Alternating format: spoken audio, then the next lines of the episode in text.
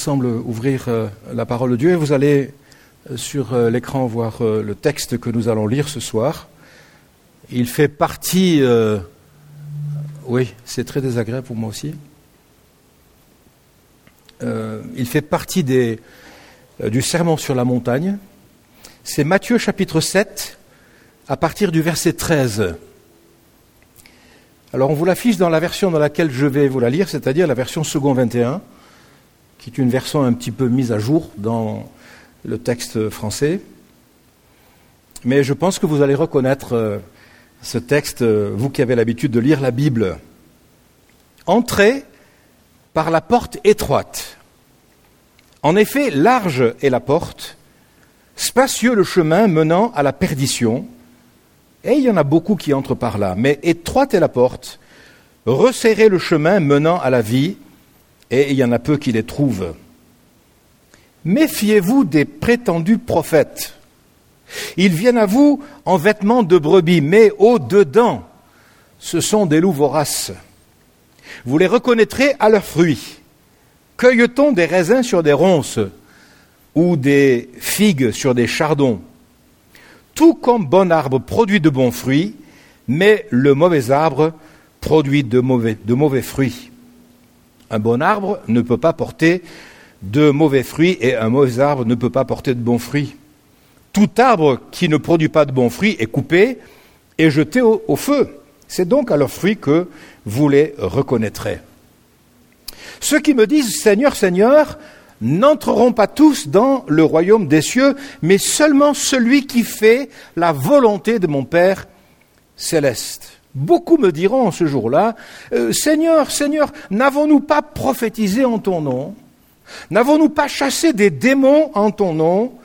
N'avons-nous pas fait beaucoup de miracles en ton nom? Alors je leur dirai ouvertement, je ne vous ai jamais connu. Éloignez-vous de moi, vous qui commettez le mal. C'est pourquoi toute personne qui entend ces paroles que je dis et les met en pratique, je la comparerai un homme prudent qui a construit sa maison sur le rocher. La pluie est tombée, les torrents sont venus, les vents ont soufflé, se sont déchaînés contre cette maison, mais elle ne s'est pas écroulée parce qu'elle était fondée sur le rocher. Toute personne qui entend ces paroles que je dis et ne les met pas en pratique ressemblera à un fou qui construit sa maison sur le sable. La pluie est tombée, les torrents sont venus, les vents ont soufflé, et se sont abattus sur cette maison, elle s'est écroulée et sa ruine a été grande. Quand Jésus eut fini de prononcer ces paroles, les foules restèrent frappées par son enseignement, car il enseignait avec autorité et non comme leur spécialiste de la loi. Amen. Ce qui est merveilleux, c'est que quand on lit la Bible, on se rend compte qu'en fait, euh, les discours de Jésus ne sont pas des, des discours euh, théologiques tellement élevés qu'il nous faut euh, bac plus 18 pour les comprendre. Mais que même un enfant peut comprendre ce que Jésus veut dire. Ça s'adresse à chacun d'entre nous. Chacun est concerné par la parole de Dieu. Et en même temps, le Seigneur a cette, euh, cette délicatesse de nous avertir que le chemin qui mène à la vie éternelle, le chemin qui mène au bonheur éternel, n'est pas comme euh, le titre de ce fameux film, vous savez, La vie est un long fleuve tranquille. La vie chrétienne n'est pas un long fleuve tranquille. Et pour ceux d'entre vous qui étaient là dimanche, euh, nous avons annoncé le décès du pasteur Philippe euh, Landrevie, emporté à 52 ans, dans la fleur de l'âge. La vie n'est pas un fleuve tranquille. La vie chrétienne n'est pas une vie facile, mais elle vaut la peine d'être vécue. Parce que le Seigneur est avec nous. Alléluia. Et dans la première euh, métaphore, dans cette double métaphore, Jésus va parler du chemin étroit. Il va parler de la porte étroite et du chemin étroit. En expliquant que le suivre, ce n'est pas toujours choisir le chemin de la facilité. Il ne suffit pas de suivre le mouvement, il faut encore emprunter le bon chemin. Suivre Jésus, c'est pas suivre la foule. C'est souvent d'ailleurs marcher à contre-courant. C'est obéir à sa voix. C'est aller à l'inverse et aller à l'encontre de ce que les gens pensent ou disent. L'attrait du chemin large, c'est celui de la facilité. Non seulement parce qu'il est large, mais aussi parce que c'est la majorité qui l'emporte. Et puis c'est la majorité qui l'emprunte. On vit, c'est vrai, dans un pays démocratique, et puis on dit que c'est euh, la majorité qui a raison. eh bien, dans ce cas-là, euh, on est bien conscient que ce n'est pas la majorité qui a raison. Parce qu'elle a tort. Le chemin qui mène à Dieu Et d'ailleurs, Jésus dira, je suis la porte, je suis le chemin, je suis la vérité, je suis la vie.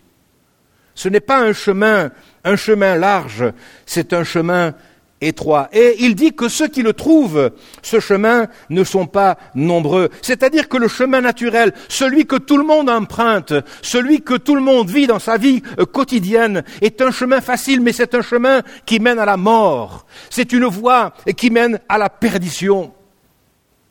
La Bible nous dit que nous sommes tous voués à la mort éternelle. Et nous marchons dans ce chemin qui nous conduit à la mort éternelle. Mais Jésus est venu pour tracer une route nouvelle, un chemin nouveau. Alléluia. Et ce chemin, il nous invite à l'emprunter. Et pour le prendre, il faut une décision. Pour aller vers la mort, il n'y a pas de décision. Il suffit de se laisser emporter par le courant. Mais pour euh, nager à contre-courant, ça demande beaucoup d'efforts. Je me rappelle quand j'étais jeune, euh, nous allions euh, à Agde à la plage. Et euh, on allait à la plage la Tamarissière. Et là, il y a euh, l'héros qui se jette. Et donc, euh, nous, à l'âge de 10-12 ans, on voulait faire comme les grands. On essayait de traverser l'héros. Oui, mais quand on est au milieu de l'héros, et c'est qu'il y a un courant incroyable, et qu'on a beau nager, mais le courant nous emporte. Et puis c'est là qu'on se rend compte qu'on n'est pas grand-chose, parce que, vous savez, quand on regarde entre les deux côtés des berges, ça semble pas loin, mais quand on est au milieu en train de nager, eh, là tout d'un coup on se dit misère, on va pas y arriver. Parce que le courant c'est puissant, et pour nager à contre-courant, il faut une sacrée témérité, une sacrée volonté. Vous connaissez ces exploits qu'ont réalisés ces nageurs qui ont traversé la Manche, même des nageurs handicapés qui ont fait ce chemin. Ils ont nagé pendant des heures et des heures pour arriver jusqu'en Angleterre, de la France jusqu'en Angleterre. Eh bien, de la même manière, choisir Jésus, c'est choisir ce chemin étroit, c'est faire un choix déterminé, c'est prendre une décision. Sans décision, nous sommes déjà condamnés, parce que nous sommes nés dans le péché et nous sommes voués à la mort et à l'enfer, mais il nous faut nous démarquer des autres. Et c'est toujours difficile de se démarquer de la foule. C'est tellement plus facile de faire comme tout le monde. Alors évidemment, excuse-moi, hein, vais, utiliser ton exemple, tu me l'as donné, donc tant pis pour toi. C'est facile de crier comme tout le monde. Eh oui, après on n'a plus de voix. Tant pis pour toi. Moi, j'ai pas crié. Moi, j'ai pas crié parce que le, le, papy en face de chez moi, euh, lui, vous savez ce qu'il a fait? Il n'avait pas de drapeau.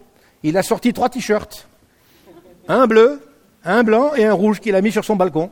Je me suis dit, mais il est bien, parce qu'au moins, c'est utile. Parce que le drapeau, qu'est-ce que vous allez en faire? Les t-shirts, ça peut servir. C'est facile de faire comme tout le monde.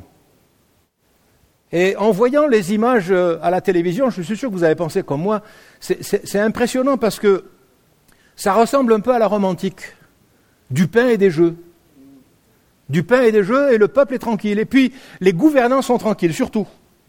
On leur donne des, on leur donne des jeux, on leur donne une victoire. Alors tout le monde crie et puis on oublie. On oublie quoi Ben on oublie les misères, on oublie les difficultés, on oublie le chômage, on oublie la précarité, on oublie la pauvreté, on oublie les sans-abri, on, oublie le racisme, on oublie l'antisémitisme, on oublie euh, euh, toutes ces choses que nous avons dans notre société. On, oublie les actes de violence, les, viols de femmes, et puis euh, les enfants maltraités. On oublie ces choses qui sont la réalité du quotidien dans nos villes et dans nos campagnes. Parce que l'homme est ainsi fait qu'il est, pécheur. Et dans son fort intérieur, eh bien, il est tout le temps poussé, au mal. Paul le disait, je veux faire le bien, mais c'est le mal qui s'attache à moi. Combien d'entre nous pourraient témoigner de cette vérité? Hmm. Qui ne dirait pas, mais moi j'ai envie de faire le bien Et puis malheureusement, c'est tellement difficile.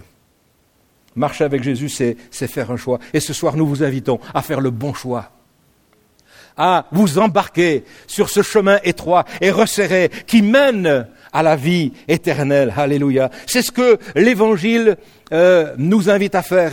Et, tout à l'heure, Élie, notre frère, vous le disait, il faut une décision ferme et assurée. C'est-à-dire que pour emprunter ce chemin, il faut d'abord se repentir. C'est-à-dire qu'il faut euh, changer radicalement de voie, changer radicalement de, de direction, se convertir, c'est-à-dire se détourner du chemin sur lequel on est pour suivre le chemin de Jésus. C'est un choix déterminant qui va impacter non seulement notre vie, mais la vie de ceux qui nous entourent. Est-ce que vous voulez faire comme tout le monde?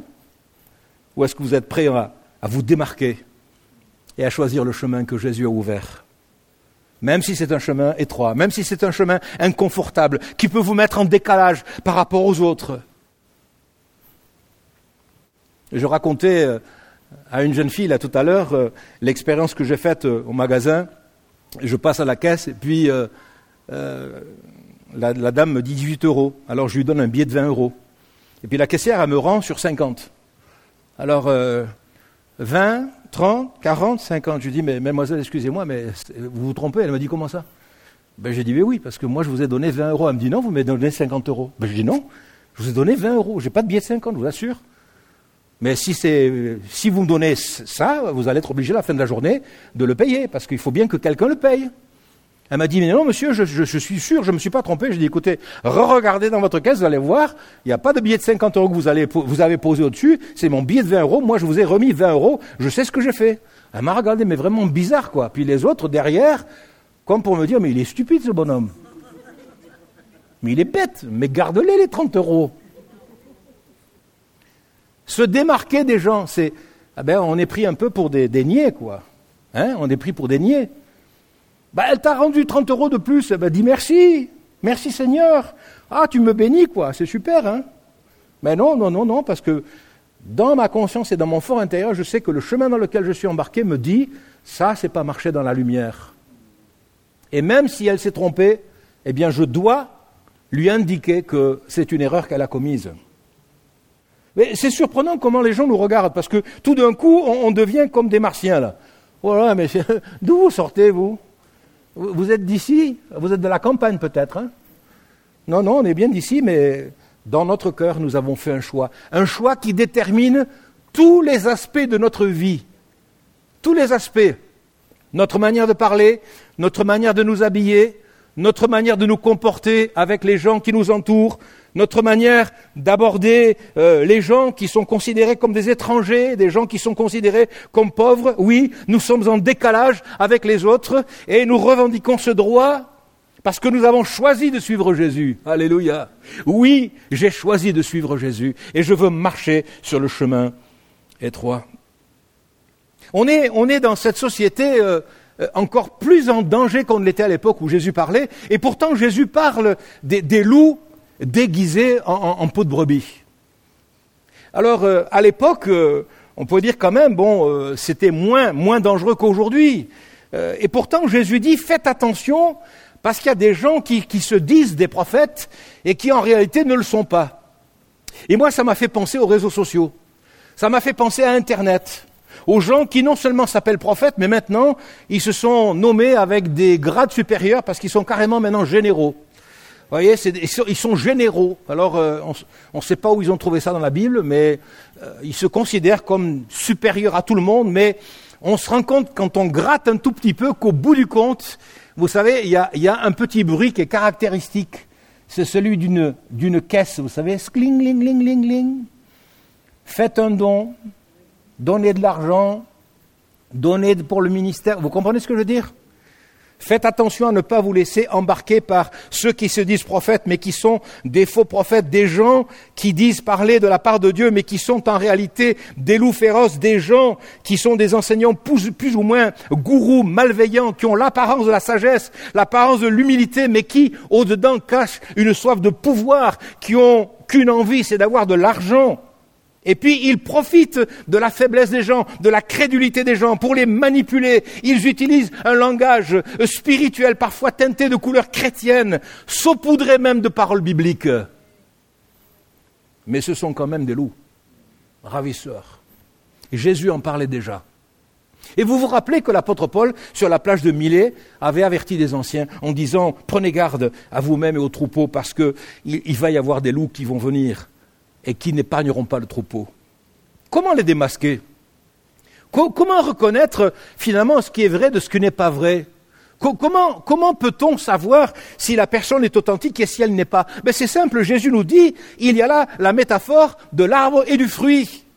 C'est simple. Est-ce que vous avez déjà vu un abricotier qui vous donne des figues de barbarie? Peut-être vous ne savez même pas ce que c'est que les figues de barbarie. Si, vous savez quand même? Oui. Vous avez déjà mangé? Faites attention, il ne faut pas trop manger. Hein Mais bon, les cerisiers, ça fait des cerises. On est d'accord? Si vous plantez un plant de courgettes, généralement, vous n'allez pas avoir de tomates. Et si vous plantez des tomates, ça ne va pas être des fraises. Parce que un bon arbre porte de bons fruits. Mais si vous plantez un mauvais arbre, par exemple, si vous plantez un amandier d'amandes amères, eh bien vous serez vraiment triste parce que les amandes seront immangeables. Mais la Bible nous dit ici, et Jésus nous dit tout simplement, on reconnaît l'arbre à son fruit. C'est-à-dire qu'il ne faut pas en rester aux apparences. Ne, ne, restons pas aux premières impressions qui parfois peuvent nous tromper. Il faut attendre parce que les fruits, avant de mûrir, ça prend du temps. Il faut donc du recul. Et ici, il n'est pas question des actes miraculeux, des prodiges, parce que c'est Dieu qui les accomplit. Dieu fait ce qu'il veut, quand il veut, avec qui il veut et où il veut. Alors il y a des gens qui disent oui, mais vous comprenez là-bas, à la grotte de Lourdes, il y a eu des miracles. Ben, ce n'est pas la peine de courir parce que Dieu fait ce qu'il veut et il le fait n'importe où. Il peut le faire dans notre cuisine, il peut le faire dans notre voiture, il peut le faire ici dans l'église, il peut le faire sur la place de Bordeaux, il le fait là où il veut. Mais le fruit, Paul nous dit dans Galates 5.22, c'est, c'est l'amour, la joie, la paix, la patience, la bonté, la bienveillance, la foi, la douceur, la maîtrise de soi. Quelqu'un dernièrement me posait la question, me disait, pasteur, je vais dans une église, mais c'est un peu bizarre parce que euh, pour être membre de l'église, on me demande de, fournir une photocopie de mon bulletin de salaire.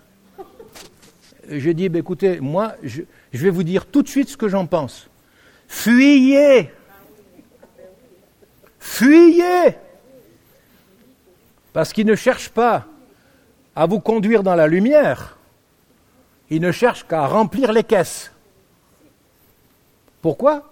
Parce que dans cette soi-disant église, eh bien, on regarde tous les mois si vous donnez les 10% de vos revenus. Où est-ce écrit dans la Bible Dites-moi. Et l'église est pleine. Pleine de gens qui se laissent abuser. Pleine de gens qui n'ont pas compris qu'il n'y a pas là le fruit de l'esprit. Tout à l'heure, euh, Élie racontait cette expérience de la foi, mais, la foi, n'est-ce pas? La foi qui nous rend capables de nous suffire de ce que nous avons, et même si nous ne parlons pas d'argent, Dieu est capable de pourvoir à tous nos besoins. Il est capable de pouvoir aux besoins de notre Église et on n'a pas besoin, du haut de l'estrade, de parler constamment d'argent parce que les besoins, Dieu les couvre. Dieu est suffisant pour toute chose. La mise en garde de Jésus résonne vraiment d'une manière particulière à l'heure d'Internet, de Facebook, de YouTube. Et ils sont là, les faux prophètes d'aujourd'hui. Des gens qui se laissent berner, tromper, dont la vigilance est, souvent euh, mise en danger à cause de ce qu'ils regardent. Alors il ne s'agit pas ici pour moi de faire la chasse aux sorcières, mais je pense qu'il faut faire preuve de discernement. Vous savez, la, Bible nous dit qu'il euh, nous suffit tout simplement de, de confronter les enseignements que nous recevons avec la parole de Dieu. Et c'est important de voir si dans la Bible, eh bien, ce qu'on entend, c'est vraiment écrit. Si ce n'est pas écrit, dites-vous que ces gens-là, éloignez-vous-en, vous vous porterez mieux. Parce qu'ils ne cherchent pas votre intérêt, ils ne cherchent pas votre salut, ils recherchent leur propre intérêt. Le troisième enseignement de Jésus ici peut être un peu plus perturbant parce que euh, nous dit qu'il euh, il suffit pas de, dire euh, Seigneur, Seigneur pour entrer dans le royaume de Dieu. Il faut encore faire la volonté de mon Père. Et, Jésus dira même quelque chose qui, qui est choquant peut-être pour plusieurs, c'est que certains diront mais nous avons chassé des démons, nous avons guéri des malades, nous avons fait des miracles. Mais Jésus leur dira je ne vous connais pas, vous qui commettez l'iniquité. Pour entrer dans le royaume de Dieu, il faut faire la volonté de Dieu. Les belles paroles, ça suffit pas. Il faut qu'elles se traduisent par des actes, par un comportement. Les actes de puissance ne témoignent pas de la, de la qualité morale d'une personne. Mais les actes de puissance témoignent de la grandeur de Dieu. Alléluia. Par contre, notre caractère transformé, notre personnalité changée, alors ça témoigne de la puissance de Dieu dans notre cœur et témoigne du véritable changement que Jésus a opéré dans nos cœurs. On peut facilement parler de Jésus, mais ce que Jésus nous invite à faire, c'est à vivre. C'est à vivre selon sa parole. C'est à obéir à sa parole, faire sa volonté, c'est-à-dire ne pas simplement entendre ce qu'il nous dit, mais faire ce qu'il nous dit. On parlait tout à l'heure d'apparence trompeuse de loup déguisé en, agneau. Ici, c'est encore plus flagrant, puisque même euh, ce qu'on pourrait penser être des fruits, mais qui ne sont pas des fruits, hein, sont trompeurs. Parce que les gens font, enfin disent qu'ils ont fait des miracles, mais ce n'est pas eux qui font les miracles, c'est Dieu qui fait les miracles. Sauf qu'ils s'attribuent la gloire. Et vous avez certainement vu, parce que moi ça m'agace quand, quand, je vois ces, ces fameuses annonces, ces affiches campagnes de, de, miracles et de prodiges avec euh, l'évangéliste un tel ou l'apôtre un tel, et, et, puis on a toutes ces affiches constamment, on est bombardé avec ces affiches. Moi ça m'agace parce qu'ils sont en train de retirer la gloire à Dieu. Dieu fait des miracles s'il a envie. C'est pas à nous à lui commander que tel jour, telle heure, un miracle se produira. Dieu intervient quand il le veut. Et souvent, il le fait sans qu'on s'y attende. Au moment où on ne s'y attend pas, le Seigneur intervient de manière miraculeuse. Il opère le prodige. Ce soir, nous voulons vous inviter à porter vos regards sur la personne du Seigneur. Alléluia. Et si euh, vous voulez entrer dans le royaume de Dieu, ne faites pas que dire Jésus, je t'aime, mais prouvez-le lui en mettant en pratique sa parole. Si vous m'aimez, Gardez mes commandements, dira Jésus. Quels sont les deux plus grands commandements que Jésus a retenus? Ils sont très simples. Il résume les dix commandements. Le premier, c'est tu aimeras le Seigneur, ton Dieu de tout ton cœur, toute ton âme, toute ta force, toute ta pensée. Et le deuxième, tu aimeras ton prochain comme toi-même. Et en fait, quand on regarde les dix commandements, on se rend compte que la première moitié, eh bien, sont des commandements qui sont, qui sont attachés à la personne de Dieu, qui concernent Dieu. Et la deuxième partie, ça concerne le prochain, la convoitise, euh, le désir, euh, euh, le meurtre, le désir du bien de l'autre, l'adultère, etc. Et, Jésus résume en fait ces, ces, deux commandements en disant tu aimeras Dieu de tout ton cœur et ton prochain comme toi-même. Si tu parles de Jésus, si tu dis que tu aimes le Seigneur, alors aime ton prochain. Démontre l'amour de Jésus, comme Jésus a aimé. Il a aimé la prostituée, non pas ce qu'elle faisait, mais il a aimé en tant que personne, comme il a aimé le publicain, c'est-à-dire quelqu'un qui était mal vu de la société. Il n'aimait pas ce qu'il faisait, mais il aimait la personne. Nous souvent nous confondons entre ce que fait la personne et ce qu'elle est, mais Jésus nous aime. Et nous avons besoin, nous aussi, d'apprendre à aimer l'autre qui est différent, l'autre qui n'est pas comme nous. Beaucoup de gens parlent de Dieu, mais Dieu se voit dans le quotidien de notre vie, dans notre comportement, quand tout va bien, et surtout quand tout va de travers. C'est là qu'on se rend compte si l'attachement à Dieu est un attachement sincère ou un attachement intéressé. Super. J'ai prié, Seigneur, donne-moi une voiture, et le Seigneur m'a donné une voiture. Génial, alors je marche avec Jésus. Oui, mais là, la voiture, elle est tombée en panne. J'ai pas l'argent pour la réparer. Je prie, il n'y a rien qui se passe. Alors du coup, ben, je suis découragé. Moi, je ne marche pas avec Jésus dans ces conditions.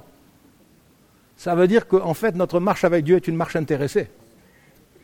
elle n'est pas sincère.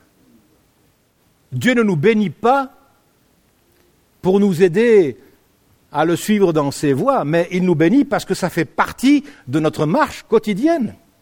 Et je pense qu'on pourrait demander à, des gens qui sont euh, de mon âge et un peu plus, un peu plus jeunes que moi, depuis plus longtemps, disons, et ils pourraient certainement raconter les merveilles que Dieu a fait dans leur vie, de quelle manière Dieu est intervenu, de manière euh, splendide, de manière miraculeuse, merveilleuse, au niveau du travail, de la famille, au niveau de la maladie, au niveau de la santé, au niveau même des finances, au niveau des enfants. Comment Dieu est intervenu. Mais nous ne suivons pas Jésus pour ce qu'il nous donne, nous le suivons parce que nous l'aimons, parce que nous avons fait le choix de le suivre, quelles que soient les circonstances, qu'elles soient favorables ou non. Parfois, la volonté de Dieu nous conduit dans l'épreuve. La volonté de Dieu, parfois, nous conduit dans la difficulté. Alors justement, euh, l'autre point que le Seigneur va souligner, c'est les difficultés de la vie. La maison bâtie sur le roc et la maison bâtie sur le sable. Vous remarquerez que ce qu'il nous dit, dans cette parabole, en quelque sorte, c'est que les deux maisons ont subi la tempête. Alors je ne sais pas pour ceux qui, habitent Bordeaux Nord, mais euh, il paraît que dimanche, ça a soufflé sérieux. Hein il y en a certains, il y a des toits qui ont été arrachés, des arbres qui sont tombés. Euh, euh, voilà, il y a eu la tempête. Nous, on n'a pas eu de tempête, rien du tout. On a eu un petit coup de pluie, c'est tout, mais j'ai entendu dire que ça avait quand même soufflé assez fort. Hein mais là, en fait, on se rend compte que même si la maison est sur le sable ou même si la maison est sur le rocher, les deux vont subir les mêmes circonstances. Et, cela nous, interpelle dans le fait que qu'on choisisse Jésus ou qu'on ne le choisisse pas, notre vie ne sera pas pour autant plus facile ou plus difficile.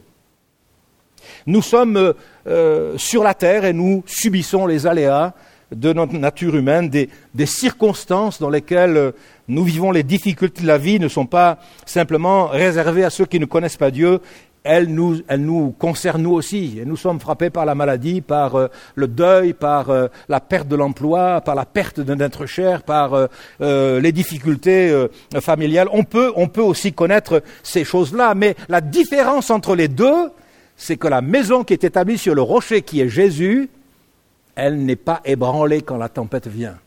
Alors que la maison qui est sur le sable, qui n'a pas de fondation, qui elle n'est pas construite en Jésus-Christ, elle est démolie lorsque l'épreuve vient. Voilà la différence. La différence, c'est que c'est Jésus qui fait la différence. Il est le rocher de notre vie. Il est le rocher de notre existence. Si vous construisez votre vie sur des choses qui passent sur la carrière, le pouvoir, la réussite, réussite sociale. Si vous construisez votre vie sur ces choses, vous allez déchanter car malheureusement, la vie peut nous jouer de mauvais tours. Mais si vous construisez votre maison sur le Seigneur, si Jésus est au centre de votre vie, alors les vents et les tempêtes peuvent arriver, elles ne vous ébranleront pas parce que Jésus sera toujours le rocher de votre vie. Alléluia. Enfin, ce qui est important, c'est que dans ces enseignements, on se rend compte qu'il euh, y a quand même un encouragement. L'encouragement, c'est que même si le chemin et la porte sont étroites, ils conduisent bien à la vie. Et c'est ça qui est important, c'est la vie que Dieu veut nous donner, la vie en abondance. Il n'est pas question de dire qu'on choisit la difficulté parce qu'on aime la difficulté, mais on suit Jésus et il peut y arriver euh, parfois des, moments difficiles. Ce chemin est à notre portée et Jésus se présente à nous ce soir pour nous dire qu'il est le chemin que nous devons emprunter. Deuxièmement, euh, Jésus nous dit qu'il y a de bons arbres et de mauvais arbres. Et que si on veut porter de bons fruits, il n'y a qu'un seul moyen. Il faut être attaché au Seigneur. Il n'y a que de cette manière-là qu'on pourra porter des fruits dignes de la repentance, des fruits qui vont le glorifier et qui nous rendront heureux. La troisième, euh, troisième leçon de, ce message, c'est ce côté qui est quand même euh, positif, c'est-à-dire qu'il est bien possible de faire la volonté de Dieu. Ce n'est pas aussi difficile que parfois on peut l'imaginer. Parfois, il nous semblerait que faire la volonté de Dieu est au-dessus de nos capacités, mais c'est simplement l'aimer et obéir à sa parole, faire ce qu'il nous demande et rester attaché à lui. Non, la vie de disciple n'est pas une vie euh, facile pour autant. C'est parfois un fleuve impétueux qui emprunte euh, parfois des canyons étroits, qui connaît même des chutes, mais c'est bien le fleuve de la vie. Alléluia. Vous vous rappelez de ce vieux chant qu'on chantait? Il est un fleuve coulant du cœur de Dieu, c'est le grand fleuve d'un amour merveilleux. Je vais y boire, son amour me conduit et sa victoire m'anime de l'esprit. Ce soir, je vous invite à vous abreuver à ce fleuve, à emprunter ce chemin sur lequel le Seigneur nous invite, parce qu'il conduit à l'océan du royaume de Dieu. Et cette éternité de Dieu, nous la vivons déjà sur la terre, alors même que nous savons que notre vie n'est que poussière et que demain ne nous appartient pas, mais nous savons que l'éternité est à nous parce que nous avons placé notre foi en Jésus. Et rien, rien ne nous séparera de l'amour de Dieu manifesté en Jésus-Christ. Ni la mort, ni la vie, ni les maladies, ni les tracas, ni le chômage, ni les difficultés, ni les guerres. Rien ne peut nous séparer de l'amour de Dieu en Jésus-Christ. Alors j'aimerais vous dire ce soir, ça vaut la peine de marcher avec Jésus. Ça vaut la peine de marcher avec lui. J'aimerais vous inviter à vous recueillir. Est-il quelqu'un qui ce soir voudrait, après avoir entendu ces paroles et se sentant concerné, après avoir entendu l'interpellation du Saint-Esprit tout à l'heure, voudrait dire, moi, j'ai envie d'emprunter ce chemin, j'ai envie d'emprunter cette route. Moi, je veux bâtir ma maison sur le rocher. Moi, je veux emprunter le chemin étroit. Je veux que ma vie soit celle qui euh, fasse la volonté de Dieu. Je veux obéir à sa parole. Je veux faire sa volonté. Moi, je veux marcher sur ce chemin de la vie éternelle. Si c'est toi, j'aimerais te demander là où tu es de lever ta main. Nous allons prier. Que le Seigneur te bénisse. Oui, que le Seigneur te bénisse. Oui, que Dieu vous bénisse. Dieu vous bénisse. Vous pouvez rebaisser votre main une fois que vous l'avez levée. Merci. Peut-être y a-t-il encore quelqu'un qui voudrait lever sa main eh bien, on veut lui donner l'occasion de le faire. Et ce soir, nous allons prier afin que Dieu intervienne dans ses cœurs et dans ses vies. Cinq, six, sept personnes ont levé la main ce soir. Et nous voulons prier pour que le Seigneur exauce ses prières.